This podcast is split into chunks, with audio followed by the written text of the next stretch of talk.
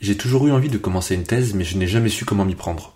Procrastination, syndrome de l'imposteur, peur d'entamer une aventure trop chronophage, je pourrais invoquer beaucoup de raisons à cette envie qui n'aboutit pas. Mais peut-être que mes invités qui vont se lancer dans cette entreprise de plusieurs années, sont en pleine tempête ou ont déjà accouché de leur œuvre, sauront me conseiller et me partager leur expérience pour la thèse que j'écrirai.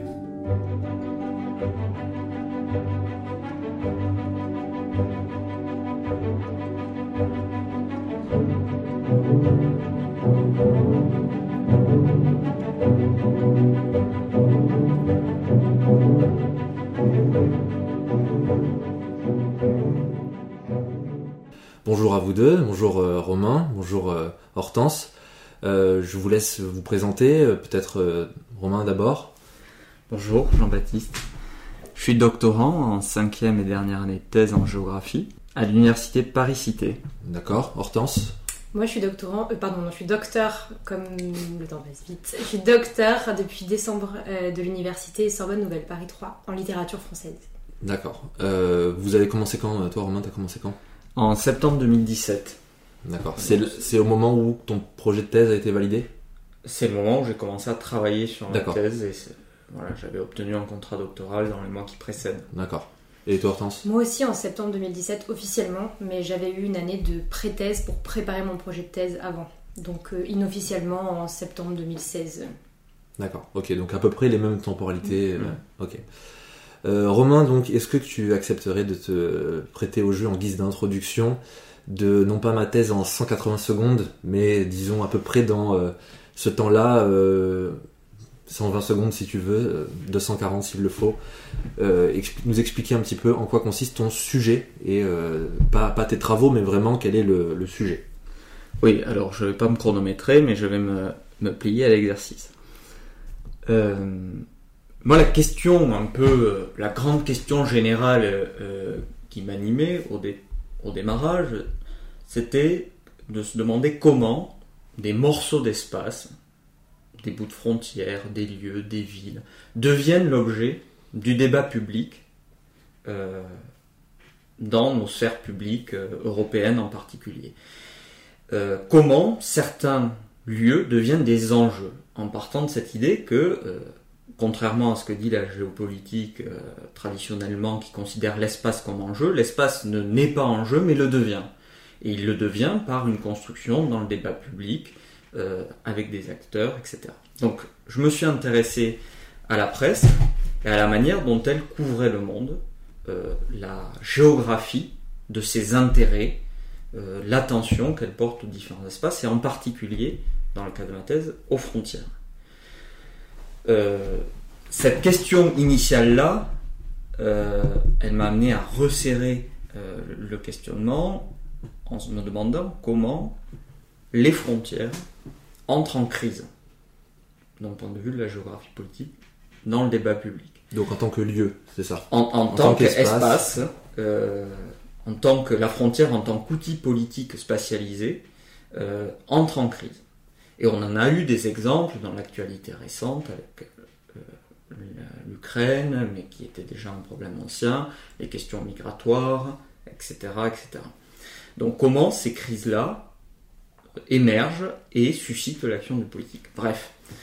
Euh, donc je travaille sur des données de presse et j'observe la manière dont elles couvrent, euh, dont elles couvrent les frontières, les représentations qu'elles produisent des frontières, le discours qu'elles produisent sur les frontières, selon quelle temporalité, avec quelle spatialité, euh, et quel contenu discursif, quels sont les enjeux qu'elle fait émerger des frontières.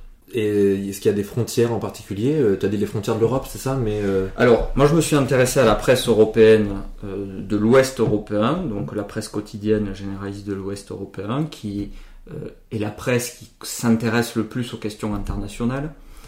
Euh, et donc je pense qu'on discutera de la construction d'un corpus plus tard, euh, tous les deux. La presse euh, quotidienne nationale, donc euh, française, allemande, italienne, espagnole, euh, euh, britannique, euh, pour essayer aussi de voir à quel moment ces différentes sphères publiques convergent sur des sujets d'attention qu'elles ont en commun ou au contraire elles divergent. Bon, ce qu'il apparaît dans l'analyse des dix dernières années, c'est qu'il y a un- une rupture massive, convergente euh, dans le discours politique et publique sur les frontières, c'est 2015, où il se fabrique dans la sphère publique une crise migratoire des frontières, où la question migratoire devient une question de politique des frontières, et non pas une question de politique d'accueil, de politique humanitaire, etc., mais devient une question de politique des frontières, ce qui n'est pas une évidence, et ce qui est à, ce qui s'est cristallisé à ce moment-là en 2015 et euh, euh, qui, a conduit un certain nombre de pays européens à renforcer les frontières, accueillir ou pas euh, les populations migrantes, etc. Donc oui, un terrain euh, tout à fait différent et j'imagine aussi des données tout à fait différentes du travail d'Hortense, par exemple, parce que tu m'en avais un petit peu parlé et euh, bon, c'est pour ça que j'invite toujours, j'essaie d'inviter deux personnes de champs, de disciplines différentes, parce que j'imagine que ton travail, même s'il part d'une problématisation aussi dense, s'intéresse pas du tout aux mêmes données. Est-ce que tu peux nous résumer déjà ton sujet euh, avant qu'on, comme l'a fait un peu Romain Oui, bien sûr. Euh, en fait, si, j'ai l'impression qu'il y a quelques points communs entre la thèse de Romain et la mienne. Alors évidemment, euh, on va c'est la, manière de les traiter qui sont différents et évidemment le, corpus est différent. Mais moi, juste pour vous donner une idée, ma thèse s'appelle L'écriture en dernier lieu, le processus de finition dans les épreuves typographiques d'Émile Zola, des Rougon-Macquart d'Émile Zola. Et c'était bien euh, sur l'idée de lieu que je me suis interrogée dans cette thèse. Alors évidemment pas d'un point de vue euh, géographique, encore que j'ai voulu faire une thèse à l'origine en me concentrant sur la ville de Paris dans l'œuvre de Zola. Donc il y avait bien là-dedans des données euh, historiques et géographiques qui entraient en compte, sociologiques, bref, on était plus sur un terrain voilà, proprement plus pragmatique que, littéraire presque. Et je me suis petit à petit intéressée à ce qu'on appelle la génétique, puisque c'est une thèse de génétique littéraire, c'est-à-dire de science des manuscrits. Euh, je me suis intéressée à ça en allant chercher dans l'œuvre de Zola la manière dont il amenait la ville, dont la ville prenait forme dans les brouillons. Et je suis tombée sur ce document incroyable qui est l'épreuve typographique, c'est-à-dire le premier document imprimé après la version manuscrite de l'auteur. Donc l'auteur écrit son texte, il l'envoie à l'imprimerie, il reçoit un tirage imprimé et sur ce document imprimé, il fait des modifications. C'est à ce document que je me suis intéressée et à ces modifications qu'on appelle souvent correction, ce qui est dommage parce que ça fait poser toute une notion de faute sur, euh, sur ce document, d'erreur euh, à corriger et donc d'automatisme.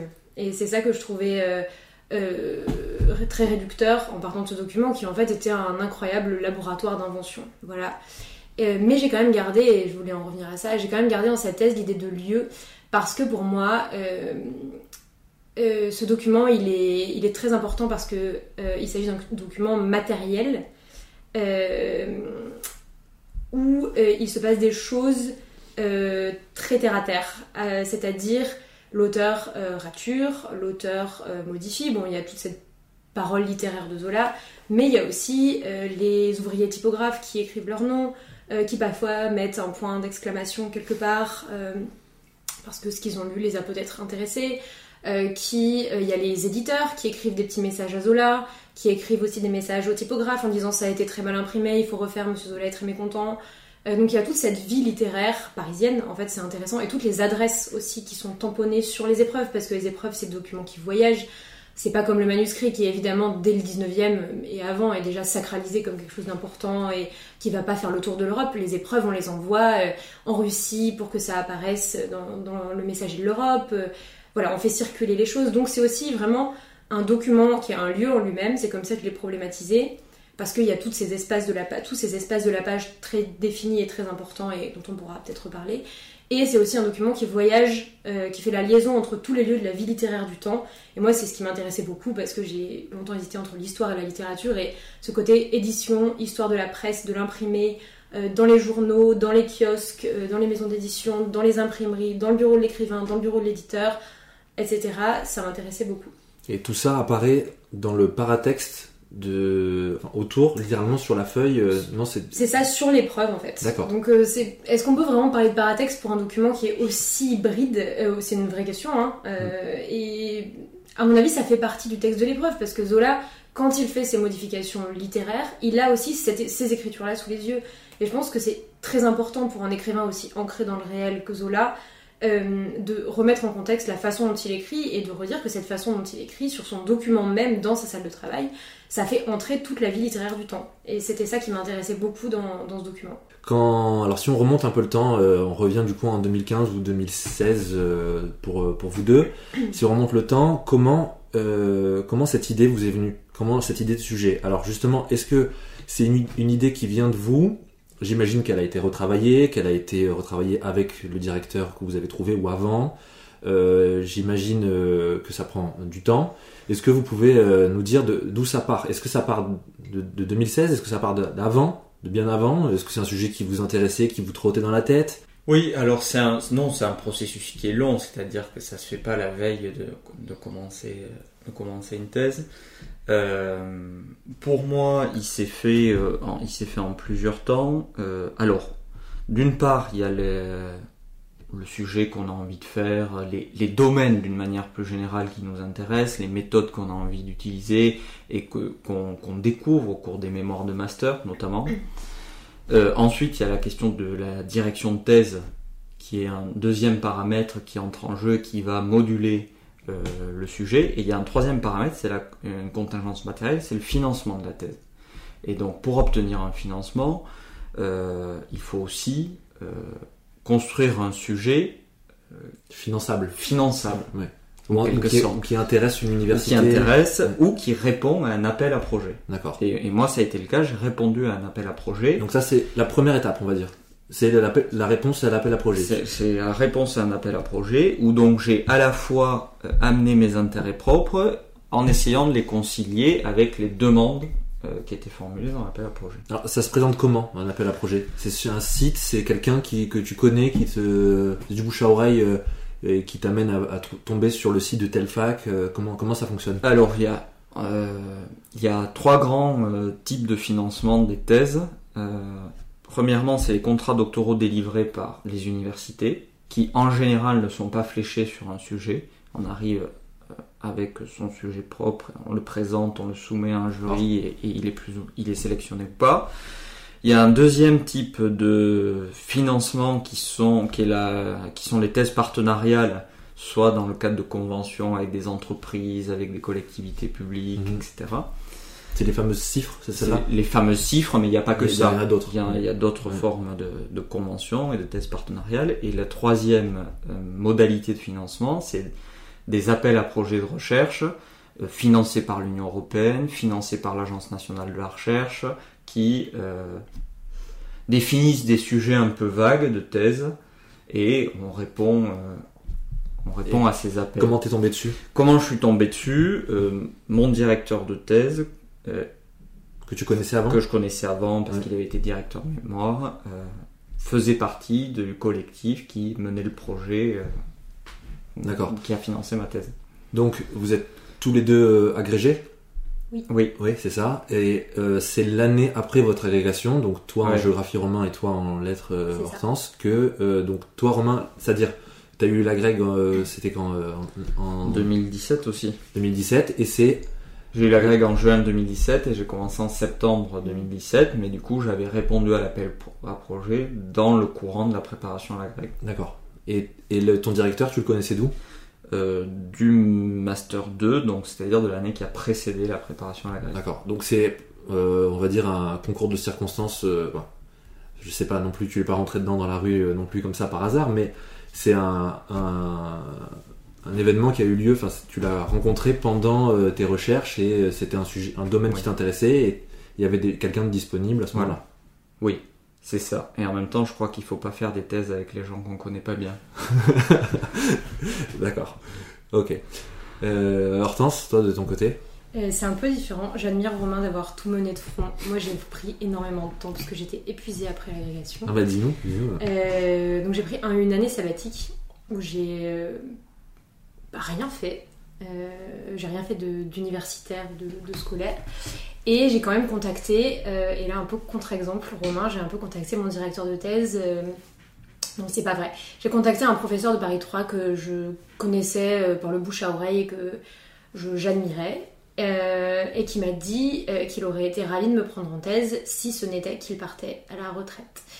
Donc euh, il m'a conseillé deux de ses collègues et dans ces deux de ses collègues j'ai choisi l'un dont j'avais apprécié les ouvrages et qui travaillait sur les lieux puisque ben, moi je voulais faire une thèse sur la ville chez Zola. Donc oui, tout ça se passe dans le cadre exclusivement zolien. Donc moi je voulais travailler sur Zola, j'ai travaillé en master sur Zola, donc la question ne se posait pas. Euh, je cherchais dans les, professeurs qui travaillaient sur Zola, donc ça restreignait déjà pas mal la chose, je vous l'avoue. Et donc je suis tombée sur mon directeur de thèse, euh, pas par hasard, et en fait c'est un tout petit milieu, donc finalement tout le monde se connaît bien sûr, mm. euh, mais on ne se connaissait pas. On a juste un petit peu échangé, et il a choisi de m'aider à monter mon dossier. Du coup, toi, tu as dû faire monter un dossier de projet. oui. Oui, alors un dossier euh, un peu spécial et très avantageux qui est le dossier spécial pour les élèves normaliens. D'accord. Donc euh, très peu sont refusés. En réalité, c'est beaucoup moins difficile euh, d'accéder à un contrat doctoral comme ça que, que pour tous les autres gens qui, le font. Donc j'ai eu la chance d'avoir cette opportunité. C'était en quelle année ça? Et ça, c'était en... Moi j'ai eu la grecque en 2015. J'ai pris une année sabbatique. Euh, j'ai contacté mon directeur en juin 2016, quelque chose comme ça. Et j'ai commencé à travailler sur mon dossier avec lui hmm. euh, en 2016, en septembre 2016. Ça prend combien de temps ça? Ouais, ça m'a pris un an le dossier, mais euh, ça pourrait, ça aurait pu me prendre moins de temps. C'était un peu. J'ai eu la chance d'avoir un directeur qui m'a incluse à la vie de Paris 3. Et ça, c'était super. J'assistais à son séminaire, j'allais aux réunions des, gens qui travaillaient sur Zola. Euh, je pouvais faire des projets avec lui. Donc j'étais déjà un peu euh, quand même partie prenante de la fac, même si j'étais pas du tout inscrite à la fac.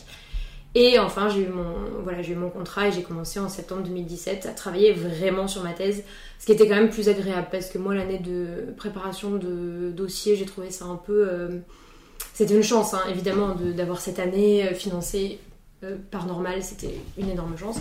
Mais d'un point de vue psychologique, j'étais un peu toute seule. Heureusement que mon directeur m'incluait parce que sinon, vraiment, euh, bah, j'avais, j'avais rien quoi. Enfin, j'avais que ce projet de thèse qui n'existait pas du tout et moi-même. Mais bon, c'est la... chance d'avoir ça. Ouais. D'avoir ce temps quoi. Et puis d'avoir du coup, si je comprends bien, la certitude, quasi certitude qu'il soit accepté. Quand même, si c'est sérieux, que ça tient la route. Moi, j'avais quand même un projet. Euh, un peu formé, j'avais un directeur qui me soutenait. À partir de là, oui, j'avais quand même des chances que ce soit accepté. D'accord. Ah oui, j'ajoute quelque chose, j'avais fait obstruction de cet épisode, mais j'avais déjà déposé euh, un projet de thèse devant une école doctorale euh, l'année du M2, que je n'avais pas obtenu. Et donc, dans l'intervalle, j'ai passé la grève, et c'est ensuite que j'ai obtenu. Est-ce qu'on peut savoir ce que c'était, ou tu veux le garder pour plus tard De quoi, le sujet Oui. Ah, c'était très proche. Ah, d'accord, mm. ok. Ah donc c'était donc ça veut dire que tu avais la chance ou le, hasard euh, d'avoir formulé un sujet qui était proche de celui qu'on t'a proposé. Voilà, sachant que c'était toujours le même directeur de thèse. Euh, euh, et c'est pas quelqu'un qui a changé du tout au tout en une année, donc il y avait une certaine cohérence dans les travaux. D'accord, je pensais pas que c'était aussi avec lui. Ok, donc vous diriez, vous, de votre point de vue, alors bien sûr j'en fais pas une généralité, que c'était pas une gageure de chercher un directeur, une directrice? Euh, moi, je pense que j'ai eu de la chance. Que j'étais plutôt bien placée pour ça, parce qu'il y a énormément de. On favorise beaucoup euh, les normaliens, entre autres. Donc j'étais vraiment favorisée à ce niveau-là. Et ensuite, j'ai eu de la chance de tomber sur mon directeur de thèse. Est-ce que euh, voilà, est-ce que c'est juste de la chance Je sais pas. Bah, c'est toi qui l'as contacté, t'as contacté le bon. Bien sûr, j'ai contacté. Il se trouve que voilà, c'était une, une, belle rencontre. On s'est très bien entendu, donc oui, puis ça s'inscrit dans des parcours. Euh, tous les masters euh, ne mènent pas à faire des thèses et il y a des masters qui ont quand même cette spécificité-là de préparer à la préparation d'une thèse. C'était ton cas C'était mon cas. qui sont adossés à des gros laboratoires où donc il y a des directeurs de recherche, etc. J'ai fait trois ans de classe préparatoire, trois ans à la fac, de la L3 au M2, une année de préparation à l'agrégation. D'accord. Toi, Hortense, tu étais à euh, l'ENS, du coup, à l'école normale supérieure C'est ça, avec toi. non, j'ai fait euh, trois ans de prépa, euh, deux ans de master à l'ENS et un an d'agrégation. Et c'est. comment c'est à l'ENS? On te, on te fait comprendre que c'est la suite logique, la thèse, ou, ou au contraire, il y a Oui. c'est pas suggéré, c'est comment? Si, c'est quand même suggéré. Bah, on est quand même euh, bien poussé vers les métiers de l'enseignement dans un premier temps, donc déjà ça nous cadre un peu de ce côté-là, l'agrégation, etc. Et puis euh, on a fait des masters recherche. euh, bon, bah évidemment, master recherche, euh, si ça se passe bien, ça donne envie de, de, de passer. Enfin, moi en tout cas, ça m'a donné envie de pas m'arrêter là, de faire une thèse. Euh, J'avais pas particulièrement envie de commencer à enseigner tout de suite aussi, donc euh, c'était plutôt un bon, un bon compromis. Mhm. Mais oui, euh, bien sûr qu'on nous y pousse quand même un petit peu. hein. Là, je prends le- ma casquette d'enseignant communautaire à l'ENS, ça fait partie des missions de l'école. Mm. Euh, et notamment d'irriguer l'ensemble du territoire national euh, avec des contrats doctoraux euh, pour alimenter la recherche. euh, voilà. D'accord. Ça fait partie des missions de l'école. Il y a un nombre important de contrats doctoraux, aussi bien en SHS qu'en sciences, euh, euh, qui sont distribués. Ok. Mais ça, tu t'en es rendu compte en devenant prof, en devenant enseignant. Ah ben oui, en passant de l'autre côté de... Tu le savais pas il y a 5 ans, c'est ça que je veux Non. dire? Ouais, d'accord. Euh, Est-ce que euh, vous pouvez nous parler un petit peu plus de, de vos sujets avant qu'on. enfin, en tout cas, euh, pour l'utiliser comme porte d'entrée sur votre méthode de recherche? Qu'est-ce que, qu'est-ce que tu as découvert? Je sais même pas si c'est. Vous pouvez le dire comme ça, oui, vous pouvez. Oui, c'est pas. Découvert, tu veux dire? Découvert sur ton travail, sur le fond, je veux dire, sur ta thèse. Je pense qu'on peut le dire comme ça. Enfin, il y a bien toujours des. Même si c'est des découvertes euh, très personnelles, euh, Ouais.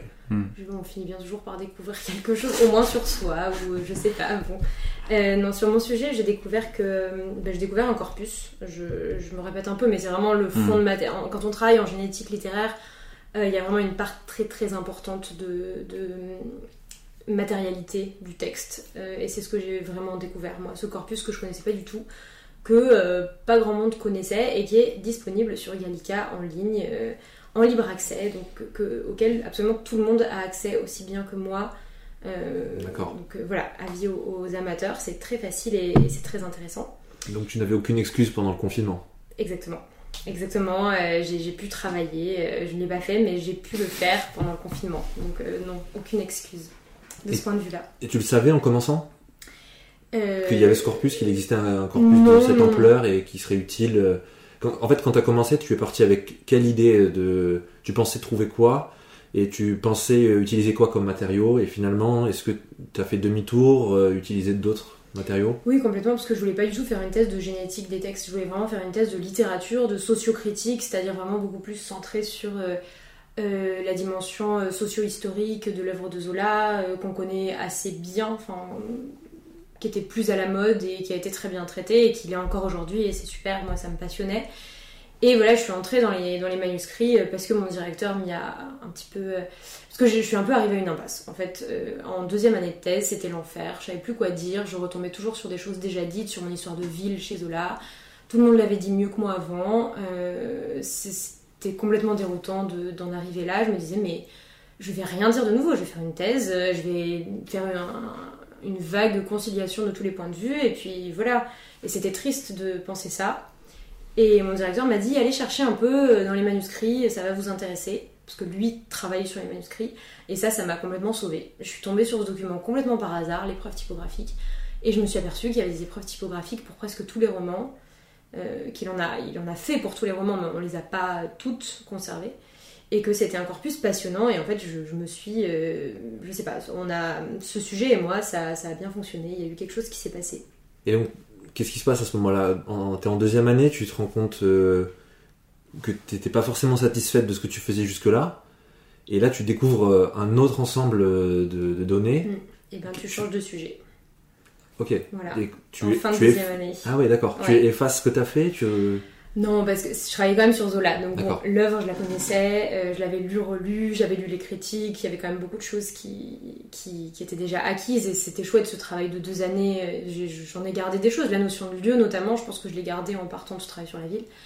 Mais euh, j'ai changé complètement de problématique. Euh, il y avait plus sociocritique, c'était vraiment la dimension, enfin beaucoup moins, c'était vraiment la dimension génétique. Euh, donc là, j'ai lu toute la littérature génétique de génétique textuelle qui existait, qui était une science euh, assez neuve en fait. Enfin, ça a été plutôt thématisé dans les années 80. euh, c'est né dans les années 70, donc c'est assez récent l'étude des manuscrits euh, en tant que science humaine. Et ça m'a passionné de lire tout ça. je pensais que ça, ça allait pas me plaire du tout, et en fait, ça m'a vraiment passionné.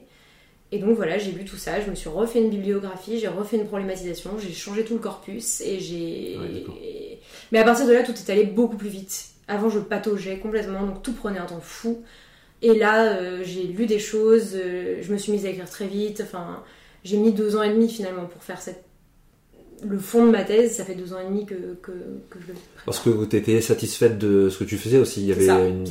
mentalement, euh, il y avait peut-être. Oui, bien sûr, on a plus d'enthousiasme à ce niveau-là et on a plus envie de travailler. Et, on en voit le bout, on voit que ça avance. Enfin, je sais pas toi comment tu as vécu ça, mais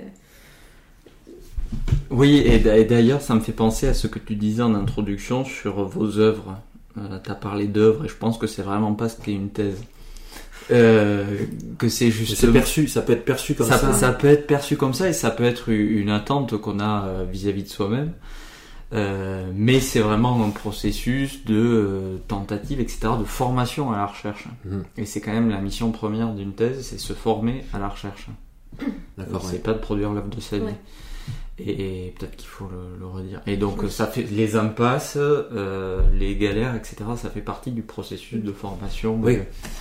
Euh, le manuscrit, une fois qu'il est fini, il est à destination d'une communauté qui s'intéresse à ces problématiques. Et euh, bon, voilà. C'est pas destiné à être grand public, tu veux dire? Quand tu l'écris, tu penses pas à ça?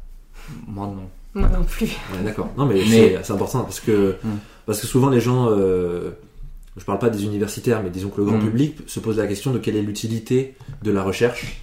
Déjà, euh, imaginez qu'il existe une recherche en dehors de gens en blouse blanche avec des, lunettes de mm. protection. C'est souvent euh, euh, difficile. Alors, une fois qu'on en a compris et qu'on a considéré qu'il existe de la recherche en géographie, en lettres, en histoire, on peut se demander, voilà, est-ce que quelle était l'utilité, quel est le but, est-ce que quand vous, enfin en tout cas quand vous vous l'avez formulé ça, est-ce que vous aviez comme euh, ambition euh, de que ce soit peut-être que ça serve à quelque chose un, jour, est-ce que ça serve à, des politiciens, que ça serve à d'autres scientifiques, que ça serve à, à, des entreprises, euh, au grand public. voilà, ça c'est. Je ne sais pas si tous les doctorants rédigent avec la même intention. Tu veux répondre? Je ne sais pas si c'est une réponse. Hein, oui, je pense que non, tous les doctorants rédigent pas avec la même intention. Euh, je pense, pour revenir à ce que tu as dit, qui est hmm. tout à fait juste, que en effet c'est un travail universitaire. Euh, ça permet d'obtenir euh, un grade à l'université. Faut pas l'oublier et en même temps on fait tout pour nous le faire oublier pendant ces années de thèse. on est tous à un moment complètement paniqués par le fait que ça va être notre grande œuvre justement. Enfin, un on est tellement immergé, enfin moi en tout cas dans la chose, que c'est difficile de se dire non attends c'est comme ta dissertation que tu faisais. bien sûr que ça prend une autre dimension et en même temps ça fait du bien de se dire de temps en temps bon c'est un travail universitaire je suis étudiant euh, je suis en train de me former et euh, ça ça va lancer peut-être une carrière mais euh, théoriquement je suis encore en formation j'ai encore quelqu'un qui me dirige donc ça fait du bien de se redire ça parfois. Enfin moi en tout cas ça m'a fait du bien de me dire dans les derniers moments où j'étais un peu paniquée je me disais bon c'est pas grave il y aura peut-être une autre version plus tard ça c'est la version scolaire. Je fais ce que je peux et advienne que pourra, ça reste euh, un travail. Oui, puis la découverte, comme tu disais, elle peut pas se programmer à l'avance. Donc euh, la durée d'une thèse, euh, contractuellement, c'est trois ans. Dans les faits, c'est souvent davantage mm. en, SHS. mais on peut pas prédire que la grande découverte va arriver au bout de trois ans. C'est juste impossible. Donc c'est déjà long planté et peut-être qu'un jour il y aura quelque chose de conséquent. Et, pour répondre sur l'utilité, je pense que, enfin pour moi, l'utilité première déjà, c'est celle dont c'est pour enseigner, c'est de faire de la recherche pour le transmettre à un public d'étudiants euh, à l'université. Euh, et faire de la recherche en littérature ou en géographie, bah, ça a la même utilité qu'enseigner la littérature et la géographie euh, dans le secondaire, par exemple. Oui, tout à fait. Avec parfois des choses un peu concrètes euh, que peuvent euh, apporter, que peut apporter notre sujet. Euh, moi, je pense, enfin, j'ai découvert un peu ça en faisant de la génétique. le fait que quand on étudie qu'un écrivain peut se tromper, peut raturer, peut revenir en arrière, peut barrer des passages entiers, peut euh, regretter ce qu'il a fait, peut changer complètement d'avis, peut avoir des imaginations euh, un peu folles et puis en fait non, euh, peut bref, qu'un écrivain, c'est quelqu'un qui écrit comme tout le monde. quand on comprend ça et qu'on le voit dans les textes, on se dit que ça pourrait être intéressant, et moi j'aimerais bien faire ça, c'est intéressant d'un point de vue pédagogique. Et que c'est chouette aussi, c'est quelque chose que aussi défend mon directeur, et je pense que ça m'a bien aidé moi à l'épreuve cette dimension de retour euh, du manuscrit sur quelque chose d'imprimé. On dirait que c'est définitif et en fait non, ça ne l'est toujours pas, ça ne l'est jamais. Et ça c'est vraiment intéressant je trouve euh, pour des, euh, des élèves du secondaire ou de, l'université de se dire bah, en fait quand on écrit on a le droit de se tromper, on a le droit de revenir en arrière, les écrivains le font. déjà cette œuvre n'est pas inaccessible et moi aussi j'ai le droit de faire ça. le fait d'écrire le fait d'écrire, c'est quelque chose de tout à fait humain, c'est un processus en fait, c'est du travail, ça sort pas de n'importe où, pas inné. Et, euh, et ça évite de, faire croire à la, parfaite euh, finitude des textes littéraires et rappeler un peu leur contingence, se dire que ça aurait pu être autrement, que si ça peut être autrement, on peut peut-être les interpréter autrement, euh, que ce ne sont pas une suite de mots parfaits, parfaitement alignés, auxquels eux ne comprennent rien parce qu'ils en sont parfaitement étrangers. Enfin voilà, je trouve qu'il peut y avoir des implications de ce genre. Bon là c'est ce que j'ai pensé moi de ma thèse, mais ça peut être chouette d'appliquer euh, pédagogiquement aussi le résultat de certaines recherches. Oui, c'est vrai parce que euh, enseignant euh, dans le secondaire, j'ai remarqué qu'aussi bien pour les textes historiques que les textes littéraires, qu'on peut donner à étudier en histoire d'ailleurs, les élèves ont toujours cette perception, ont souvent cette perception que l'auteur a écrit ça d'un jet, spontanément, et que tout est sorti parfaitement exactement comme il l'avait conçu, sans jamais faire de brouillon, sans jamais être soumis aux contingences politiques, économiques mm. et sociales de son temps, parfois aux contingences euh, technologiques aussi, les questions d'imprimerie, de, relecture, de, circulation de l'information qui peuvent prendre du temps. Et euh, j'avais pas du tout pensé à ça, enfin évidemment parce que j'ai pas travaillé dessus, mais c'est vrai que euh, donner à un, élève du secondaire à travailler sur les, épreuves, les manuscrits de, ces textes-là, ça peut lui montrer que même Zola lui aussi faisait des brouillons, des erreurs, et qu'il était alors je sais pas si c'est le cas de Zola, mais soumis à des exigences de son éditeur, de son d'un tel ou tel politicien, encore plus dans le cas de Zola peut-être, et euh, qu'il n'a pas pu écrire ce qu'il voulait quand il voulait, dans, la, longueur qu'il voulait avec ces mots-là. Et euh, oui, c'est vrai que oui, et puis même le choix des mots, hein, par exemple. Euh, souvent, on a du mal à leur faire comprendre que si qu'on peut interpréter chaque mot utilisé par l'auteur parce que eux, ils pensent que c'est plus ou moins le fruit du hasard aussi parfois, mm. alors qu'en fait, il est réfléchi et utilisé pour une raison et pas une autre. Alors pour finir, euh, Hortense, sur le, fond de ton sujet, si je comprends bien, en fait, plus tu as avancé, plus ton, ton travail est devenu un travail presque sociologique. Alors je ne veux pas voler à la socio ce qui est son, domaine, mais euh, de, de comprendre euh, comment réfléchit, travaille, vit Zola du matin au soir, et tous les gens qui, peuvent être soumis à la lecture de son texte pour le recorriger, et donc aussi à leurs humeurs, euh, pas au climat, mais au contexte politique, et, donc des tas de choses qui sont loin du, des questions de style, de grammaire, de, composition du texte euh, Et bien justement, en fait, c'est cette question sociologique qui m'a permis de nourrir euh, mon analyse grammaticale, stylistique de Zola. Voilà, parce que ma thèse est une thèse vraiment de littérature, et donc la génétique et cette dimension sociologique qu'elle implique servent vraiment à nourrir euh, ma conception de la représentation chez Zola. Je pense qu'on pourra peut-être échanger sur l'idée de représentation. Euh, je trouvais ça intéressant quand on parlait tout à l'heure. Euh, la représentation et le style de Zola, trop souvent décrié, et que cette dimension génétique permet de mettre un peu en perspective. Donc non, c'est vraiment bien une thèse de, de littérature avec toute l'analyse grammaticale que, que ça implique. Euh, mais euh, ce, lien est fait par l'analyse d'un processus que j'ai appelé le, processus de finition euh, et qui me permet de, dynamiser un peu ce corpus des épreuves qui est passionnant en soi, mais c'est pas une thèse d'histoire que je fais. et moi, ce que je voulais, c'était étudier la façon dont ces épreuves permettent de, mettre en perspective le travail de Zola et de donner une, perspective euh, presque 3D à son écriture, de voir l'écriture par en dessous, de voir comment émergent euh, certaines images, euh, certaines images, je veux dire, autant littéraires que représentatives, comment les choses se, se, relient les unes aux autres, s'il y avait des récurrences d'une écriture à une autre, s'il y avait des processus récurrents pour différentes situations. Par exemple, est-ce que au début des textes, il procède plutôt à des suppressions qu'à des ajouts?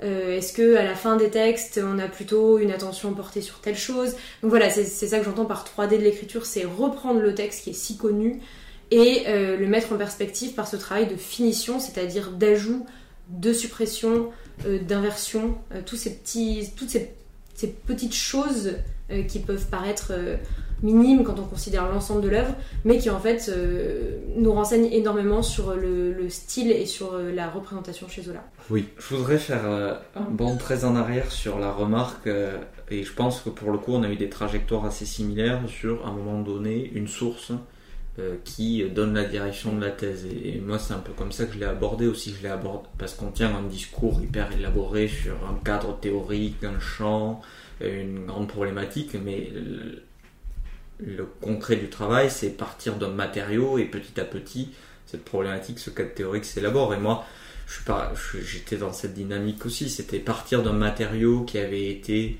euh, peu euh, très peu abordé euh, par la géographie politique qui était celui de la presse. Voilà. Justement, on a des sources numérisées parce qu'on est dans cette dynamique de soit numérisation des archives, soit de construction euh, de bases de données numériques qui est massif. Hein. Donc, dans ce contexte-là, partir de la source, trouver des, des sources qui ont peu été abordées et à partir d'elle construire une problématique, un cas théorique. Enfin, je pense que c'est une trajectoire qui est assez classique finalement, mais qui aussi euh, permet de réinscrire la chronologie de la production de la thèse. C'est-à-dire, c'est d'abord des masses de données ou un corpus et, et on bidouille et ça finit par donner une question et un cas théorique. Donc il y a du, une part de bricolage, d'improvisation sur le moment où vous, vous tombez sur un une donnée et vous, soit vous la mettez sous le tapis, en, soit vous la récupérez et vous la traitez. Il y a, y a, une part d'improvisation au moment, il n'y a, y a, pas une planification qui voudrait que tout soit prévu de, de A à Z. Non, enfin en tout cas chez moi non, c'était, ça aurait été difficile de le voir comme ça. Euh, maintenant, toi Romain, sur le fond, qu'est-ce que tu as découvert, trouvé, euh, sur quoi tu as travaillé, comment euh, euh, quelles, sont les grandes conclusions qui euh, ont émané? Alors, tu en as un peu parlé tout à l'heure en, introduction euh, sur l'année 2015 comme mm. charnière, mm. mais quoi d'autre? Qu'est-ce que ton travail apporte? J'espère que. Alors. Pas le couteau dans la plaie. non, mais ce qu'il apporte et ce qu'il découvre, c'est un peu deux choses différentes. Donc, je vais dire ce qu'il apporte. Euh, bah, Premièrement, comme je le disais euh, il y a un instant, c'est euh, comment on aborde ce matériau, euh, qui est le discours de presse, en géographie politique. Alors, je propose pas l'approche universelle et unique de la presse en géographie politique, mais une approche qui ne s'intéresse pas simplement au contenu textuel, mais essaie de l'inscrire dans des processus de circulation, de diffusion de l'information et de modélisation de ces processus. Donc ça, c'est une, approche d'un matériau, donc ça, ça peut être un premier apport. Euh, un deuxième apport, c'est pour revenir sur ce, que je disais sur l'année 2015, l'année de rupture, etc., c'est d'avoir essayé d'inscrire cette lecture des changements de régime, des frontières européennes dans un temps un peu long qui est celui d'une dizaine d'années et pas le, et pas euh, focalisé sur des événements très violents, très médiatisés, très conflictuels. Donc de l'inscrire dans des, des, processus un peu longs et, et, voir justement que ces transitions, à quel moment elles opèrent, euh, à la fois dans le discours, dans l'intérêt de la presse. Tu peux donner un exemple peut-être pour qu'on voit euh... ben, Par exemple, si, si, si, on prend le, le, le, cas de la question ukrainienne, qui aujourd'hui euh, occupe une part très importante de la couverture médiatique, de montrer à quel point en 2014 notamment, euh, quand il y a eu euh, l'annexion de la Crimée et l'intensification de la guerre dans le Donbass, bah, c'est une question qui a été à la fois peu traitée et très rapidement évacuée par la presse ouest européenne.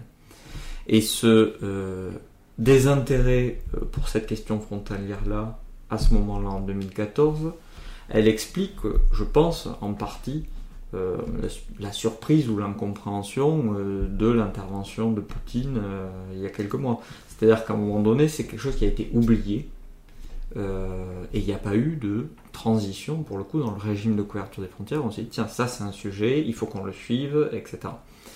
Et tu penses que ça a même touché les politiciens ou eux par contre ont pris la mesure de ce que c'était? ah, Je pense que ça, ça, a, ça, a, touché les politiciens dans la mesure où l'agenda médiatique, eh c'est une sorte de synthèse euh, du débat public dans le sens où ça retranscrit la parole euh, des politiques, ça retranscrit euh, une forme d'opinion. Et ça oriente l'opinion aussi, donc. Ça l'oriente et la désoriente. Enfin, ça, va dans les deux sens, c'est-à-dire que c'est une co-construction. Et évidemment, ça n'a pas été perdu de vue par les services secrets, etc., qui ont, ont, suivi ce dossier-là. Mais enfin, pour que, ça, pour que ça soit un sujet politique, il suffit pas qu'une administration s'en préoccupe, il faut que ça, ça soit au cœur du débat public. Et euh, oui, les apports. Euh, oui, ou ce que tu as découvert, euh, les, ça peut être sur le fond des choses auxquelles tu t'attendais pas, ou au contraire auxquelles tu t'attendais mais pas sous cette forme, je sais pas. Bah, par exemple. oui, une, une, des choses qui n'était pas évidente a priori et qui m'a un peu surpris, c'est à quel point les agendas médiatiques des pays européens sont plutôt synchronisés. D'accord. C'est vrai que du point de vue de nous, lecteurs de presse, euh, en dehors de, tes recherches, je veux dire, euh, on est plutôt centré sur l'intérieur de nos frontières françaises. Oui, et il y, a des préoccupations nationales, mais sur la, question de l'international, il y a une assez bonne synchronisation en fait de alors il y a des préférences nationales. Hein. Voilà, les journaux français vont beaucoup plus s'intéresser à l'Afrique, par exemple. Euh, les journaux espagnols vont, c'est logique, beaucoup plus s'intéresser au, sous-continent américain.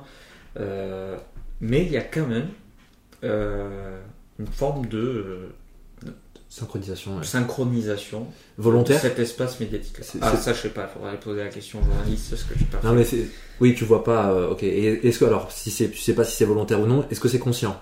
Alors, euh, je peux pas dire si c'est volontaire ou, pas, mais je, ça s'explique. C'est-à-dire qu'à un moment donné, euh, le journalisme, c'est des gens qui sont sur le terrain, qui vont recueillir de l'information. C'est des agences de presse. Il y en a mhm. trois ou quatre. Hein. Donc, ah c'est logique qu'il y ait une synchronisation parce qu'il y a euh, peu de sources sur les espaces lointains. Autant la couverture des espaces proches, il y a une multiplication des sources, autant la couverture des espaces lointains, elles sont beaucoup moins nombreuses. Et donc il y a forcément une certaine convergence. Euh, elle s'explique aussi parce qu'il y a des effets d'imitation et de la circulation, euh, notamment avec les réseaux sociaux, euh, qui font que. et la, la, numérisation de la presse qui fait que les journaux européens se regardent les uns les autres. D'accord. Et ça, tu l'avais anticipé? Tout ça, tu. Je veux dire, c'était. Non, je pensais pas qu'il y aurait. Je pensais pas qu'il y aurait une, aussi grande synchronie.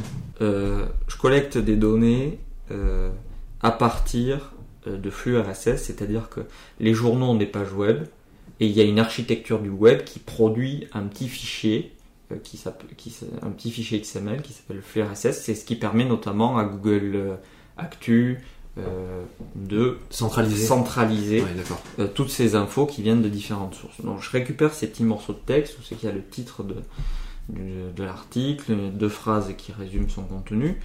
Et euh, voilà, j'ai plusieurs sources dans plusieurs pays, donc je suis pas dans une lecture euh, extensive des textes. Je suis dans une approche de statistique textuelle, donc je compile tout ça et je, fais de la statistique sur, euh, sur l'ensemble de ces textes. C'est ce qui me permet de qualifier ou pas la synchronie, voir s'ils se ressemblent. D'accord.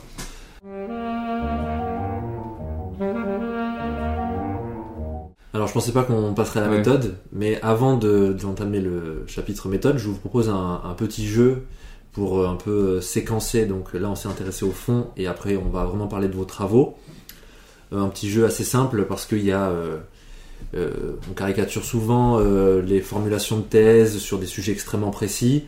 le but c'est surtout de relativiser hein, évidemment l'ampleur de, ces travaux. Donc je vous en propose, je crois que j'en ai 7 j'ai sept, euh, noms, euh, sept intitulés de thèse, et euh, vous allez juste me dire si à votre avis ce sont des vrais sujets ou des sujets qui sortent de mon esprit génial. Très bien.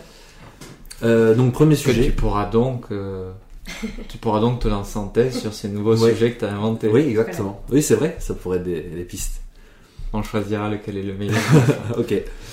Euh, le premier euh, s'intitule. Donc j'ai pris uniquement, alors je précise, uniquement des sujets de euh, géographie et de lettres. D'accord. D'accord. Euh, donc le premier euh, s'intitule Acteurs, territoire et patrimonialisation de la course à pied dans les régions, dans la région des Hauts-de-France.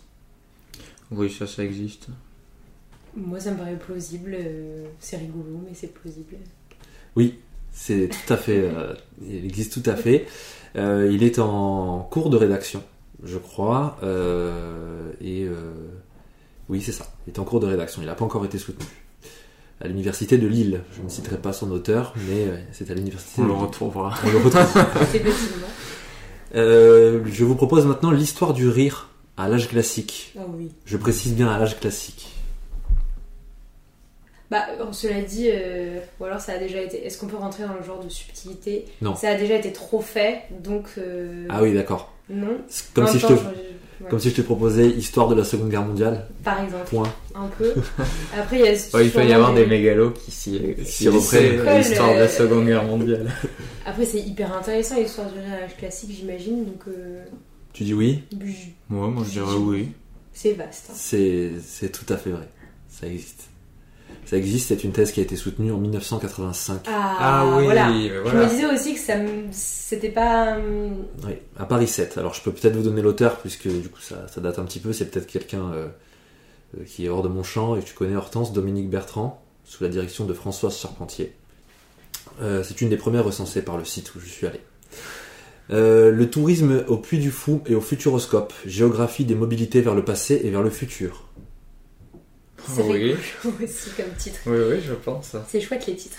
Euh, oui, ça me paraît plausible aussi. Mais passé, futur, tu crois? Puis du fou, futuroscope. Quelqu'un qui s'est dit euh, un côté passé, un côté futur. Ouais. Oui, mais il y a- en même temps, il y a cette logique géographique. euh, Ils sont proches tous les deux. Ouais. Ça a du sens Ah oui, de, ouais. je- je Dans pense l'Ouest. de les mettre ensemble. Ouais, d'accord. Ouais, ouais, ouais.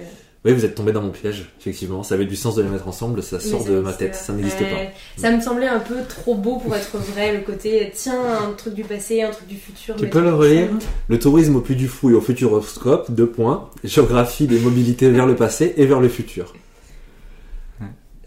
Bah, en même peut-être temps, une c'est des imaginaires, donc qu'ils soient passés au futur, bon. Oui, c'est ça.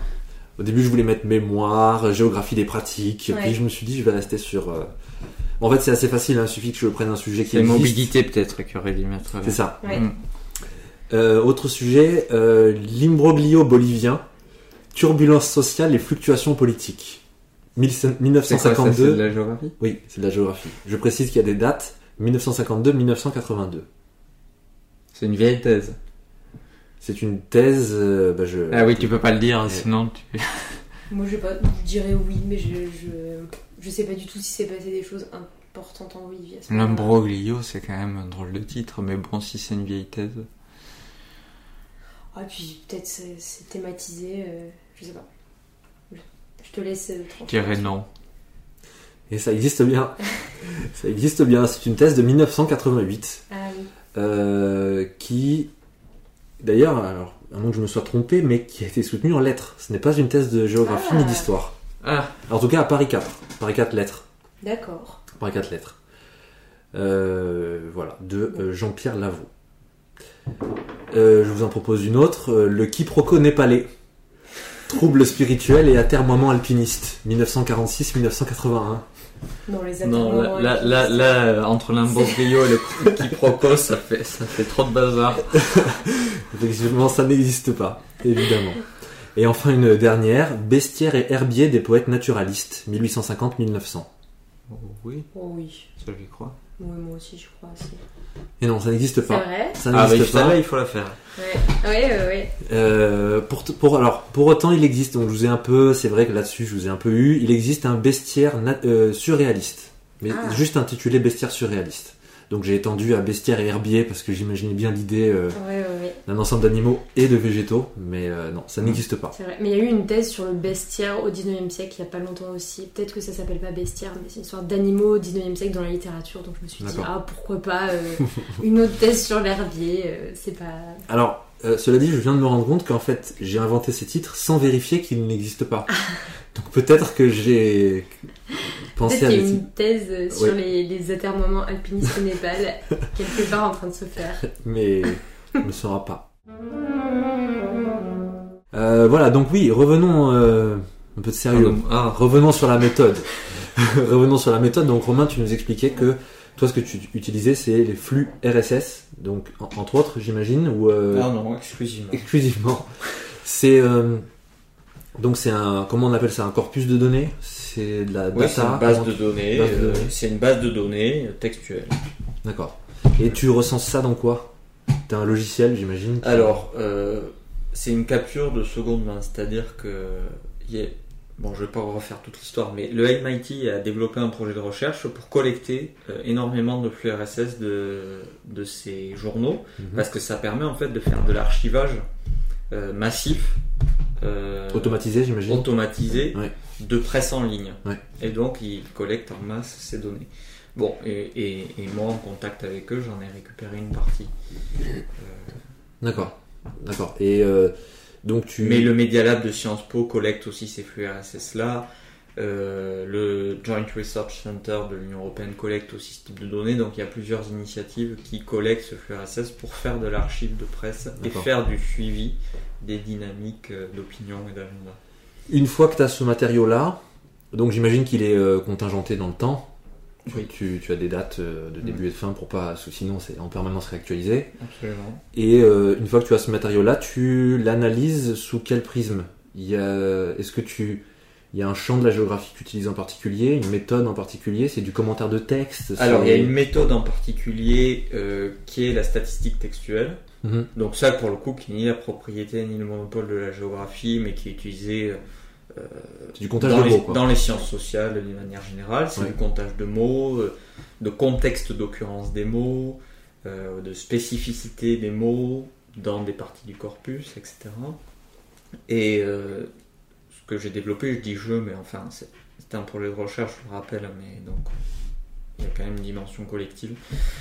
Euh, c'est d'aller chercher la, dimension, la spatialité dans ces, dans ces textes. Donc aller repérer, euh, et en particulier les noms d'États, puisque quand on traite de questions frontalières, euh, c'est ce qui nous intéresse au premier chef, c'est d'aller chercher les États qui sont, euh, qui sont impliqués. Et une fois qu'on a récupéré ces lieux, ben, ça permet de produire des, comment dire, des schémas d'interaction entre un journal localisé dans un pays qui couvre un autre pays, qui donc va collecter de l'information sur cet autre pays, en même temps que dans un texte, il y a différents pays qui sont associés et ça permet de créer des réseaux de pays associés autour d'une question. Euh, voilà. Et de qualifier les liens qui existent entre ces pays par le vocabulaire. Donc tu dois être soumis à des problèmes de traduction aussi, j'imagine? Enfin, toi, Oui, euh, personnellement, des fois tu, tu dois faire des choix ou euh, Euh, contacter ah. des traducteurs sur des interprétations de mots ou euh, peut-être qui sont des références à la culture du pays. Oui, alors il y a, des, y a des, des cas particuliers comme ça pour prendre un exemple, c'est sur la question migratoire. euh, en allemand, euh, euh, le terme qui va être beaucoup plus utilisé, c'est le terme équivalent à réfugié, alors que euh, en Italie ou en Espagne, c'est plus- plutôt des, sur le radical immigré qui est formé. Donc voilà, il y a, des, il y a- il y a- une diversité linguistique irréductible. C'est à cause de la langue ou c'est des choix politiques de mots? Euh, Parce que Les deux, euh, Ouais. enfin, les deux, c'est-à-dire qu'il y a un mot, le mot migrant existe en allemand, c'est juste qu'à un moment donné, euh, il y a un consensus. il y a sur, un euh, consensus sur le fait que c'est pas le mot qu'on utilise. D'accord. C'est pas forcément, c'est pas un choix de D'accord. ex- clair et euh, datable de on a décidé que c'était ce mot qu'on utilisait, c'est qu'à un moment donné la société euh, a convergé sur l'usage de ce mot.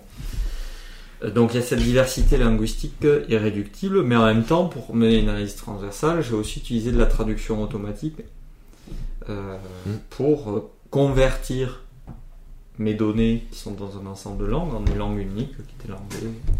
Voilà, avec des outils de Google Translate, notamment euh, des API qu'on peut connecter en faisant un petit programme qui permet de traduire automatiquement les, les textes. Tu rédiges en anglais? Oui, ta thèse. Non, tu rédiges en français, mais c'est la langue que tu utilises. La langue que j'utilise pour centraliser, pour convertir les données en une langue unique, c'est l'anglais. Mais, mais je, quand je fais des analyses plus détaillées d'une période, je le fais en langue originale. D'accord. Oui, parce que. Bon, après, euh, la presse est assez peu ambiguë hein, dans sa formulation, notamment des titres de presse et des premières phrases, contrairement à la littérature. Donc, c'est quand même, même si on maîtrise pas tout à fait la langue, c'est quand même moins difficile que de la littérature à comprendre. Oui, je te posais cette question sur l'usage du mot parce qu'on a vu avec la crise ukrainienne que certains journaux euh, et certains intervenants experts à la télé, enfin dans les médias, utiliser euh, pour les réfugiés ukrainiens plus le terme de réfugiés que pour d'autres pays. Et on ah avait vu qu'en France, ça, avait créé un débat là-dessus. Est-ce que, est-ce que, euh, je sais pas si tu travailles spécifiquement sur ces questions de d'usage linguistique, c'est pour ça que je te demandais. Quoi. Mais ça, par exemple, c'est quelque chose qui est très intéressant. Regardez, c'est on prend le mot réfugié, le mot migrant, hmm. et on regarde quels sont les espaces qui sont associés à chacun de ces mots, spécifiquement associés. Et ça révèle les géographies de l'altérité, notamment. Euh, euh, qui sont tout à fait révélatrices, où en fait on associe davantage les pays européens à la question de de réfugiés, tandis que dès que ça va concerner l'Afrique, euh, le Moyen-Orient, etc., on va plutôt utiliser le mot de migrant, et il y a des variations en fonction des pays, des contextes nationaux. Ouais. Toi, Hortense, alors tu en as déjà un petit peu parlé sur comment tu utilisais Gallica, donc il y a Est-ce que tu peux rappeler ce que c'est Gallica? Oui, c'est la base de données de la BNF, donc c'est de la Bibliothèque nationale de France. Donc c'est toutes les données euh, qui sont détenues par la Bibliothèque nationale. Donc c'est des ouvrages numérisés qu'on trouve euh, librement en ligne? Ça dépend lesquels. Certains sont librement en ligne, c'est la grosse partie et la majeure partie, et d'autres sont seulement pour les abonnés de la Bibliothèque nationale. D'accord. Et donc, euh, je veux pas dire quelle est ta journée type, quelle a été ta journée type de, de pendant ta rédaction, mais euh, quand tu, je sais pas, quand tu te mets à chercher sur euh, Gallica, qu'est-ce que tu fais? Comment tu procèdes? Est-ce que c'était ton unique euh, base de données? Ou est-ce que tu es allé dans des archives aussi? Hmm, Je suis un petit peu allé dans des archives, mais bon, quand même, il y a eu les confinements qui sont passés par là. donc c'était quand même beaucoup plus pratique d'aller sur Gallica. D'autant plus que j'ai dû travailler aussi avec les autres matériaux génétiques de Zola, c'est-à-dire avec ces autres types de brouillons parce que moi, je me suis consacrée à euh, cette campagne d'écriture, donc la, finition sur épreuve. Mais avant ça, euh, il y en a eu bien d'autres. Il y a eu euh, le stade des premières recherches sur le terrain, le stade de l'ébauche, où il met en place un petit peu les principaux éléments de ce roman, le stade des plans, le premier plan, le premier plan général, le plan détaillé, le deuxième plan détaillé. tout ça, ce sont des campagnes d'écriture qui fait de façon successive et assez méthodique. On connaît Zola méthodique qui travaille toujours un peu dans le même ordre. Donc voilà, j'ai travaillé aussi euh, en diachronie en, considérant le roman dans toute son, épaisseur textuelle, en partant des premiers éléments euh, d'écriture, en considérant toutes les phases de l'écriture et en intégrant le travail sur l'épreuve à ce travail euh, au long cours qui aboutit au texte fini, je dirais plutôt publié. Voilà. Donc il faut travailler avec euh, plusieurs fenêtres de façon très pragmatique sur ordinateur. Vous avez ouvert le brouillon, le manuscrit, l'épreuve typographique, j'ai le livre à la main. Enfin, c'est important de comparer les différents états du texte et de voir. voilà, enfin, ça c'est un type de travail, mais ça a été une phase dans mon travail qui était importante de, de comparer, d'évaluer les processus. C'est ce qui a une idée qui est apparue au tout début de la rédaction qui a été complètement oublié ensuite, qui reparaît au moment de, de, la finition sur l'épreuve, donc juste avant de publier le roman Est-ce qu'au contraire, il y a quelque chose qui a été maintenu tout au long de l'écriture et qui disparaît au moment de l'épreuve? Il y tenait et là, il se dit en fait non, euh, je, je, renonce à ça. Donc voilà, il a fallu étudier sur le long terme. Et aussi, il a fallu étudier, moi je travaille sur les Rougon-Macquart, c'est une série romanesque. Donc on étudie les 20 romans. Donc euh, est-ce qu'il travaille de la même manière euh, dans La Fortune des Rougon, qui est le premier euh, et dans le Docteur Pascal qui est le dernier? Euh, est-ce que les épreuves sont les mêmes? Est-ce que euh, son travail est le même? Est-ce qu'il y consacre le même temps? On, prend aussi beaucoup en compte la correspondance qui permet d'avoir des idées des délais avec lesquels il travaille. Donc mon, travail c'est vraiment de naviguer entre tous les états textuels, les œuvres publiées, tout ce qui précède et tout ce qui entoure aussi le corpus comme la correspondance par exemple.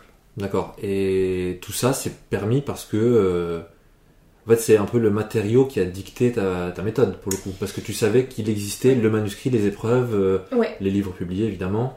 Et donc, ça, ça te permettait d'avoir ces, toutes ces fenêtres ouvertes Ouais. et ce chemin. tout à fait. Ouais. Je savais que ça existait pour la majorité des romans, pas pour tous. Certains, on a perdu des choses, etc. D'autres ont été vendus, sont aux États-Unis. J'en ai fait venir certaines. Euh, voilà, il y a un peu un travail aussi de, de quête du, du manuscrit. Il y en a encore qui manquent, hein, donc c'est intéressant aussi. Ces trous là dans le, dans le, le corpus. Mais oui, j'ai pu travailler euh, grâce à ça, et bien sûr avec euh, l'énorme masse critique euh, de- de- de- d'ouvrages publiés par des critiques euh, avec lesquels euh, bah, j'ai travaillé aussi quotidiennement, bien sûr. D'accord. Est-ce que, à l'inverse, vous imaginiez des écueils qui ne sont jamais advenus? Touchons du bois, mais je veux dire des, des choses dont vous faisiez une montagne et qui finalement euh, n'ont jamais eu lieu? Euh, moi, je pensais que la rédaction serait plus pénible. J'ai bien aimé rédiger. Euh, Il y a eu mille moments où j'avais aucune envie de faire ça et les derniers mois c'était difficile, j'étais fatiguée, j'avais plus envie, etc. Mais quand même, je pensais que ce serait plus pénible. Mais je suis totalement d'accord avec toi. En fait, la rédaction, c'est long parce que on peut pas euh, rédiger, rédiger comme Zola euh, à longueur de journée. Enfin, moi, j'en ai pas les capacités, mais c'est c'est pas si difficile en fait. Par rapport à la- aux étapes Euh. d'avant, c'est plus facile. Enfin, c'est plus facile, c'est moins laborieux. Moi, j'ai préféré en tout cas. Oui, moi, je, à un moment donné, tout se met en place Ouais. et voilà quoi, ça sort. Vous faites un plan avant Comme une grosse disserte ouais, ouais. Euh, Qui, qui est mobile, hein, qui Ouais. évolue au, au fur et à mesure de l'écriture, mais Ouais. parce qu'il y a des choses euh, qu'on veut dire, on pensait que ça allait prendre beaucoup de place, au total c'est réglé en un paragraphe, donc euh, voilà, ça. Mais euh, oui, une fois qu'il y a un plan, euh, une fois qu'il y a le plan, c'est presque fini la rédaction en fait. C'est-à-dire que la, la structure est en place, il suffit de remplir. C'est ça, c'est assez satisfaisant. Enfin, Ouais. moi en tout cas, c'est à la fois un peu fatigant, bon, bien sûr, mais c'est quand même assez satisfaisant. Et, pardon, Vas-y, vas-y. pour nous déculpabiliser, je tiens quand même à dire que Zola écrit 3 heures par jour, Ah. pas davantage, ce Ah, qui bah, équivaut à peu près à 5 pages d'écriture par jour. Ah ben parce qu'il écrit euh, beaucoup en peu de temps alors. Il écrit, euh, sur- et en fait, il écrit tous les jours, mais 5 pages par jour. Moi je Donc, fais pas euh, 5 pages. hein. En- en- 5 pages manuscrites Ah euh, oui. d'une, euh, d'une feuille euh, au format très bien défini par Hmm. Donc, euh, pas de panique. Là-dedans, tu comptes le retravail sur son travail ou pas? Non, je compte vraiment la partie. Il a déjà Production. beaucoup travaillé avant. Je D'accord. parle de la rédaction. Ouais. Donc vraiment la partie, je passe à mon manuscrit. D'accord, ok. Voilà. Donc bien sûr, euh, avant ça a pris du temps, après ça en prend aussi. Mais 5 pages par jour, on peut écrire euh, Mm. 30 œuvres en, en une, une trentaine d'années. Bon Finalement, ben voilà finalement. Ne tient qu'à vous alors. voilà. Il suffit d'avoir un bon plan. Tout à fait.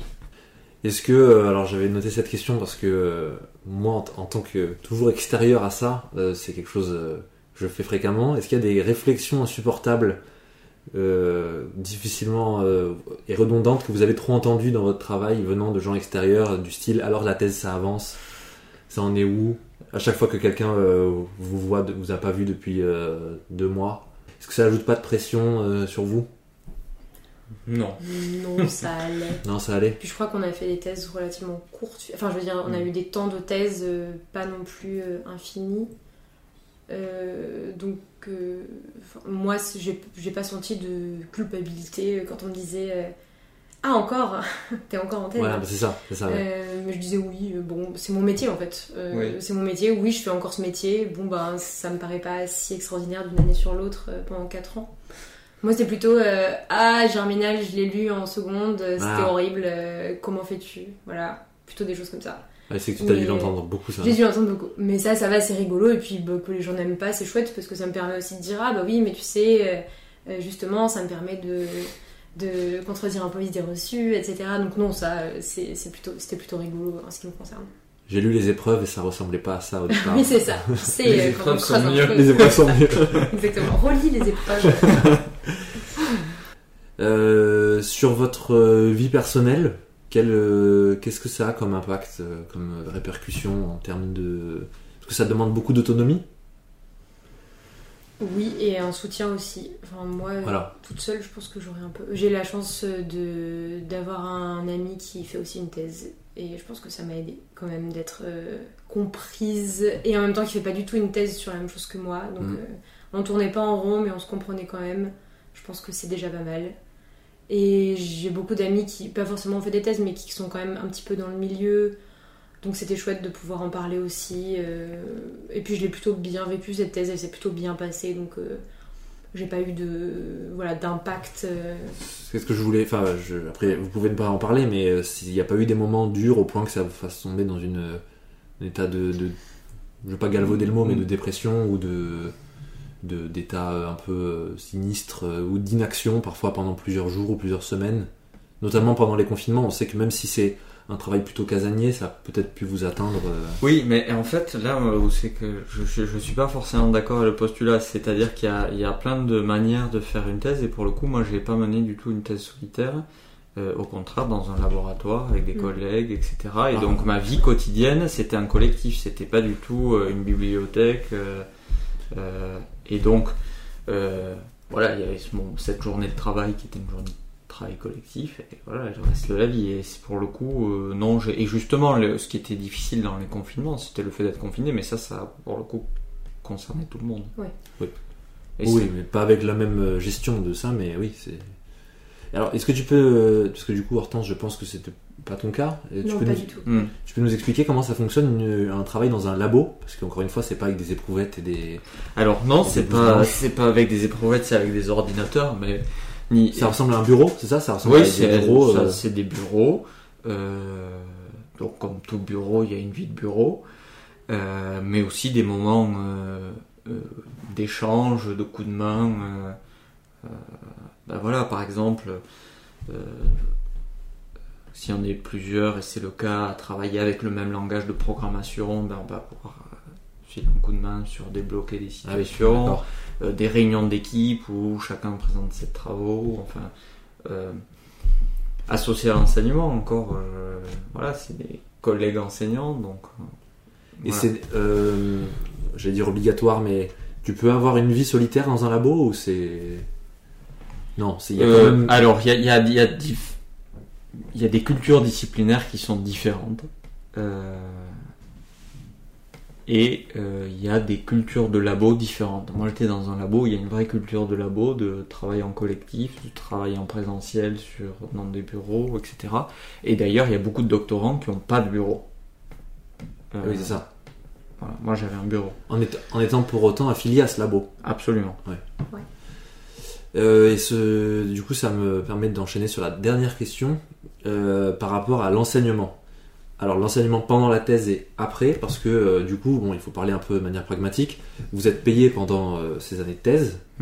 Euh, parfois, ça arrive, alors je crois pas que ce soit votre cas, mais de dépasser au-delà de votre contrat pour finir la thèse, mais je crois que ça ne nous est pas arrivé. Si. Si. Si. Une année, on a dû faire la même chose. En ATR. Euh, là, moi, je suis dans ma deuxième année d'ATER. Ah, d'accord, ok. D'accord. Alors vas-y, parle. Alors, Alors, oui, donc contrat doctoral, donc euh, c'est euh, euh, un contrat de 3 ans avec une mission d'enseignement, pas pour tout le monde, mais une mission d'enseignement de 64 heures d'enseignement par an. Et ensuite, on a fait tous les deux des contrats d'ATER, attaché temporaire d'enseignement et de recherche, c'est-à-dire euh, des contrats qui sont mi-temps, mi-temps, mi-temps enseignement, mi-temps recherche, euh, qui sont des contrats d'un an. Euh, voilà, moi j'en suis à mon deuxième. Et euh, concrètement, c'est chargé de t'aider à la fac. Oui, c'est enseignant. Enseignant, Là euh, où il y a des besoins. D'accord. Et euh, alors, oui, Hortense, toi aussi, tu as été à, à terre, euh, Oui. du coup. J'ai fait la même chose, donc contrat doctoral avec charge d'enseignement, puis ATER, tout dans la même fac, dans ma fac à Paris 3. Et ensuite, j'ai pas eu d'ATER la, la- pour ma dernière année de thèse. Euh, et donc, j'ai demandé une disponibilité de l'enseignement euh, de l'éducation nationale, puisque si j'avais pas d'ATER, j'étais obligée de retourner dans l'éducation nationale, comme je suis agrégée, j'étais obligée de travailler. Et d'enseigner en lycée, Et en collège. c'est Ouais. ça. Et je me voyais pas du tout. euh, je comptais soutenir en décembre, donc finir ma thèse en octobre, faire une rentrée dans le secondaire en septembre. Euh, C'était une angoisse complète parce que j'avais jamais fait ça de ma vie et que je j'aurais pas eu le temps euh, concrètement d'enseigner, de prévoir un programme, de débarquer euh, dans, dans le secondaire alors que j'avais jamais fait ça et de finir ma thèse en même temps. Donc j'ai demandé une disponibilité, c'est-à-dire euh, pas d'enseignement, pas de salaire pendant six mois. Euh, et donc jusqu'en décembre, j'étais en, en disponibilité. Euh, c'était pas six mois en fait, c'était de septembre à décembre pour finir Ouais, ma thèse. Un semestre, en fait. Voilà. ouais. Donc j'ai fini ma thèse et j'ai pris mon boss dans le secondaire en, en janvier. D'accord. Tu, tu peux nous dire euh, où tu enseignes? Là, je suis en collège en Picardie. D'accord. Ah oui, c'est vrai. C'est vrai, exact. exact, exact. C'est un- une autre ambiance. Oui, ça doit changer de l'ambiance de la thèse déjà et Ça change, ouais. même du, du niveau de vulgarisation, forcément, c'est pas. C'est pas, pas le même métier. Ouais, c'est Voilà. ça. D'accord. Euh, toi, Romain, sur tes années d'enseignement, est-ce que ça t'a donné envie de continuer? Est-ce que ça t'a ralenti? Parce que ça, ça aussi, euh, un peu la question. Comme on vous contraint, bon, logiquement, hein, à, à enseigner en même temps, puisque ça fait partie de votre métier, ça, paradoxalement, vous ralentit ou vous retarde un petit peu parce qu'il faut les préparer, ces cours, il faut corriger, il faut. De fait, ça ralentit parce que ça occupe du temps, mais c'est pas vraiment un ralentissement parce que ça contraint d'enseigner à une forme de, de clarification et de, Oui. de pédagogie Oui. de son propos, etc. Et au fond, on pense plus clair quand on enseigne. Quand vous retournez dans votre bureau, Mm. vous êtes euh, plus au clair euh, d'avoir verbalisé des choses que vous aviez en tête. Alors, c'est pas forcément mécanique comme ça, dans le sens où ce qu'on enseigne, c'est pas forcément le contenu Oui. de notre thèse. oui, évidemment. Mais ça crée une forme de gymnastique euh, de l'expression euh, et de l'intercompréhension qui, qui me paraît utile. Oui, c'est vrai. Je suis d'accord. Moi, j'ai pas du tout enseigné euh, sur ce que je. Ce sur quoi je travaillais. Enfin, essayé de caler un petit peu de Mm. Zola de temps en temps, mais enfin, c'était comme Oui, pour le plaisir, voilà. Et, euh, moi, j'ai trouvé ça quand même très fatigant. Et encore, j'ai eu que des licences 1, quasiment tout le temps, et quelques, quelques euros d'agrég. Euh, moi, je sortais quand même des cours bien épuisés et incapable de me remettre à, à rédiger dans la foulée. Mais c'est vrai que ça donnait un emploi du temps, ce qui est pas absurde. Moi, j'ai pas de labo, donc je suis Mm. toute seule, j'ai pas de bureau. Euh, Enfin, j'ai un labo, euh, Oui, institutionnel, Voilà, mais pas physique. c'est ça, Pas tout un lieu.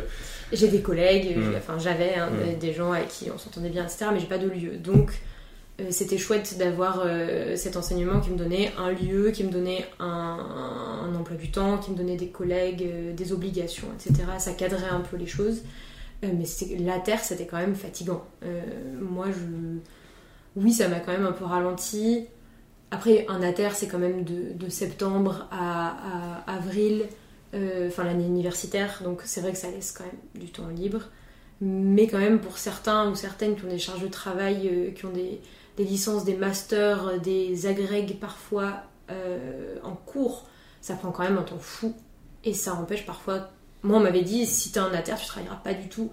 Si, j'ai quand même réussi à travailler parce que j'avais des L1 et. J'aimais bien ce que je faisais, donc j'arrivais quand même à avancer sur les deux tableaux, mais c'est quand même une grosse charge de travail, Oui. je trouve. C'est vrai. Et, et moi, ça m'a retardé, ça c'est certain. Enfin, euh, mais Sur un plan temporel, mais après tu sur dis un sur un plan plan intellectuel. euh, bon, je le regarde pas. Non, Ouais. non, pas du tout, moi non plus. C'était une chance. Déjà, il faut quand même me rappeler Mm. qu'un ATER, c'est pas évident à avoir. Oui. Et donc, quand on l'a, on est content de l'avoir. Non, mais on- voilà, il faut quand même dire, on aurait dû le dire en préambule là, euh, il y a quand même des situations de réalisation des thèses qui sont quand même très très hétérogènes et très Oui. très inégalitaires. Nous, on est fonctionnaires tous les deux, euh, on a été financés pour faire nos thèses, on a eu des contrats d'ATER pour Oui. prolonger nos thèses, donc euh, je veux dire, on est dans les conditions les meilleures Optimal. modulo Oui. la situation de l'enseignement supérieur et de la recherche contemporain, euh, on est dans une situation optimale par rapport à des conditions de réalisation de thèse sans financement, Oui. sans, etc. Oui, parce que alors j'ai, je, je précise euh, aux auditeurs, mais je vous ai invités tous les deux euh, sans connaître euh, exactement, alors en vous connaissant individuellement, mais sans connaître exactement les conditions de réalisation de vos thèses. J'en ai appris beaucoup déjà là, et il se trouve que vous avez eu euh, alors de la chance et en même temps euh, de la réussite. Enfin, vous avez travaillé pour ça aussi, mais euh, vous avez eu des conditions euh, déjà psychologiques et contingentes économiques plutôt euh, favorable pour réaliser vos thèses puisque vous avez les contrats qu'il fallait, vous avez dans les campagnes d'ATER vous avez vous avez eu les postes, ce qui est loin d'être le cas de tous les doctorants en France et j'en recevrai notamment alors a fortiori avec une pandémie qui complexifie parfois qui retarde un peu tout ça mais vous avez eu quand même des conditions euh, de, très bonnes conditions et euh, qui ne sont pas représentatives euh, de tous les doctorants en France au même titre que les mauvaises conditions ne sont pas représentatives non plus mais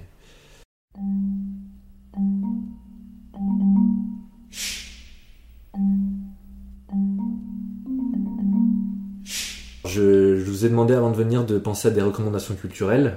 Est-ce que vous, vous en avez Je vais commencer par moi, peut-être pour vous laisser le temps d'y repenser. Vas-y. Déjà un compte euh, TikTok qui s'appelle un compte d'un un enseignant en histoire, euh, je crois, au lycée, qui s'appelle Yann Toucourt, Y-A-N-N-T-O-U-T-C-O-U-R-T, Mhm. qui est un enseignant en histoire qui vulgarise très bien euh, des tas de sujets et qui a un- une recherche de la rigueur qui est euh, salutaire, surtout sur TikTok évidemment. Ça s'adresse aussi bien aux élèves qu'aux collègues qu'au grand public. Mhm. Et donc je recommande, c'est déjà, il n'a pas besoin de moi hein, pour euh, avoir du succès, il est déjà très connu sur ce compte-là. Et la, la deuxième recommandation que j'ai, c'est un, site internet qui s'appelle placedeslibraires.fr, euh, en un seul mot, Place des libraires, euh, qui est un site euh, qui référence toutes les librairies, euh, alors beaucoup de librairies parisiennes, mais en France aussi, euh, librairies indépendantes, et qui vous permet de réserver ou parfois de réserver et payer en avance des livres qui se trouvent dans des petites librairies du quartier, parce que vous pouvez vous géolocaliser aussi, ce qui vous évite d'aller euh, acheter dans des très grandes enseignes ou euh, sur Amazon et compagnie, et donc de faire vivre les petits commerçants de quartier, euh, les petites librairies, et souvent ils ont ces livres-là. Donc ça vous permet, ça vous évite déjà de faire 10 librairies pour trouver ce que vous cherchez, et vous pouvez en plus aller réserver directement en un clic, comme ils disent. Le site est très très bien fait. Je crois qu'il existe l'équivalent pour juste Paris, mais euh, là c'est euh, Paris et, euh, et, et d'autres librairies en France. Donc voilà, place des libraires. Est-ce que Romain, est-ce que tu as une Oui, une suggestion, un compte Twitter qui s'appelle En direct du labo. Oui. Euh, en et- un mot euh, enfin, il y en a trois, mais je ne sais pas quel est le connecteur entre les trois. je Euh, oui, tout attaché avec des majuscules en début de chaque mot. Oui. Qui est un compte itinérant, donc c'est-à-dire qu'il est donné pour une semaine euh, à quelqu'un Mhm. euh, dans un laboratoire, doctorant ou pas doctorant, en sciences humaines, en sciences sociales ou en sciences dures, enfin, et euh, qui soit vulgarise un sujet, soit donne à voir le quotidien de ce qu'est la recherche dans un labo, D'accord. Compte Twitter en direct du labo. en direct du labo. Oui, ça donne. Donc c'est euh, pour le grand public aussi, tu recommandes? Bah, ça, ça, après, comme c'est pas toujours les mêmes auteurs, certains sont plus ou moins pédagogues. Hortense? Euh, oui, alors moi j'ai d'abord un lieu euh, qui est bon euh, parisien parce que j'ai quand même fait ma thèse à Paris, mais euh, j'ai passé la majeure partie de cette thèse à la bibliothèque de Beaubourg, à- à- au centre Pompidou, La BPI à la BPI, exactement. Et c'est vraiment un endroit extraordinaire euh, dans tous les sens du terme, parfois négatif, hein, euh, parfois euh, un peu surréaliste. Mais moi j'ai passé ma thèse à aller au hasard dans les rayons et à piocher des livres qui se retrouvent dans ma thèse de façon très récurrente, trouver des titres, des... Je sais pas, j'ai trouvé ça très amusant comme endroit et en même temps socialement parlant, c'est un sacré bouillon de culture. Donc, donc voilà, pour les, pour les gens qui ont l'occasion de passer à Paris, c'est vraiment un endroit super où on peut passer aux expos, revenir, euh, assister à un cours sur le jeu vidéo, euh, apprendre comment allumer son ordinateur, parce qu'il y a des ateliers pour euh, ce genre de choses aussi. D'accord. Bref, c'était assez rafraîchissant, même si à la fin j'en pouvais plus et que j'y ai pas remis un pied depuis trois mois. Mais ça, j'imagine que c'est le syndrome du doctorat. Est-ce qu'il faut une carte? Et non, c'est gratuit et accessible à tous, ce qui implique un peu de file d'attente de temps en temps, mais beaucoup moins qu'avant le confinement, je le dis pour les cagneux qui ont été désespérés par Beaubourg. Oui, Ça a beaucoup changé et c'est beaucoup plus accessible maintenant. d'accord, d'accord. Et donc il y a des rayonnages euh, de livres et en même temps euh, des bureaux, enfin je veux dire des tables Des pour tables euh, de travailler. travail, oui, oui, assez inconfortable, je me permets de le dire. Enfin, il n'y a pas de, de fauteuil euh, moelleux pour, euh, pour s'asseoir. Voilà, C'est pour- vraiment un lieu de travail. C'est pour t'empêcher de t'endormir Et dessus. je pense que c'est ça l'idée, Ouais. exactement. D'accord. Eh bien, très bien. Je vous remercie euh, de cet euh, épisode pilote. Je vous remercie d'avoir été mes premiers invités. Euh, J'espère que ça vous a plu, que l'exercice vous a intéressé. Et euh, j'espère que ça me servira. Merci à toi. Merci beaucoup. Et donc, euh, on parle pas de politique, du fait que le gouvernement euh, démolit le- l'enseignement supérieur la recherche, euh, qu'on va vers une précarisation croissante des métiers. Bah, quand je vous ai demandé s'il fallait ajouter quelque chose, c'est là qu'il fallait Non, sur la méthode, t'as demandé. ça fait pas que- partie de la méthode, Je- ça je- fait partie de la lutte. Je réserverai peut-être euh, Un, un, un épisode exprès. un préquel. Un préquel, ouais.